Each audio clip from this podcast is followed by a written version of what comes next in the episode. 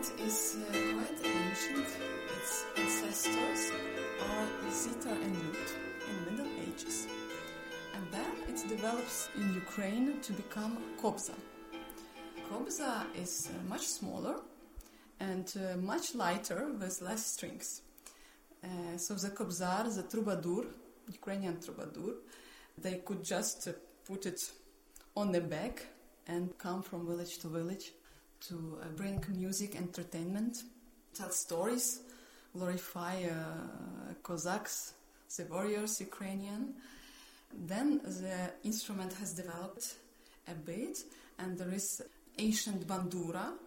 It was different, little bit bigger with mm, more strings, but not you know like here every note with a string, but it was a specific harmony that was the best to perform epic, the like telling, singing stories mm-hmm. about the past. The bandura players, from the very beginning, they were blind people. Mm-hmm. And in fact, to be bandura player, it was like the social métier of the blind people of that period.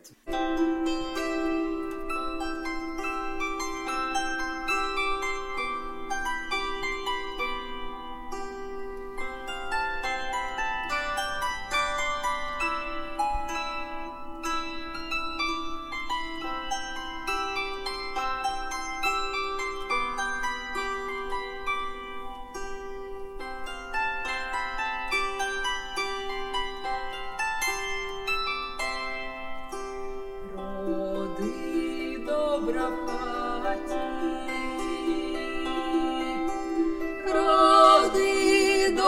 в хаті, роди були багаті, що були багаті.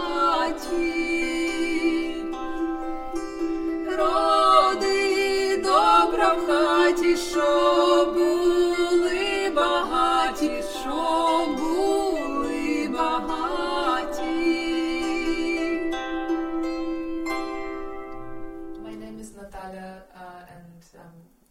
singers of our Belle Bandura duo. And uh, I live in Luxembourg with my kids, and now my parents also arrived, and my niece is also here. I've been in Luxembourg for three and a half years. Yes, and I'm Ukrainian. I'm from Kiev originally, and I've been uh, growing since very early, since the day I remember myself surrounded by folk songs, because my grandmother and grandfather who uh, raised me up. They um, they sang every day. They sang when my grandma she would sing when she was just having some free time between the uh, many uh, chores she did at home.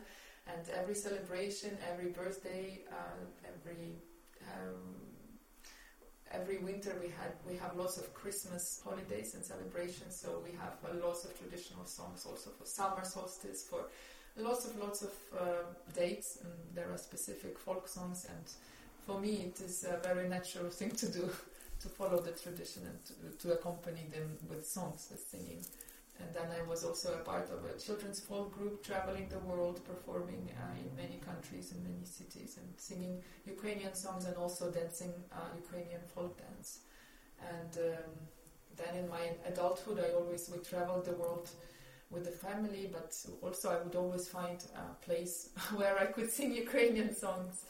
So it's uh, yeah, that's that's pretty much a big part of my life, and I'm happy and grateful that we can continue doing so here in Luxembourg. Why should I should come to the concert? Well, my personal interest in it is, of course, all connected with the current situation in Ukraine.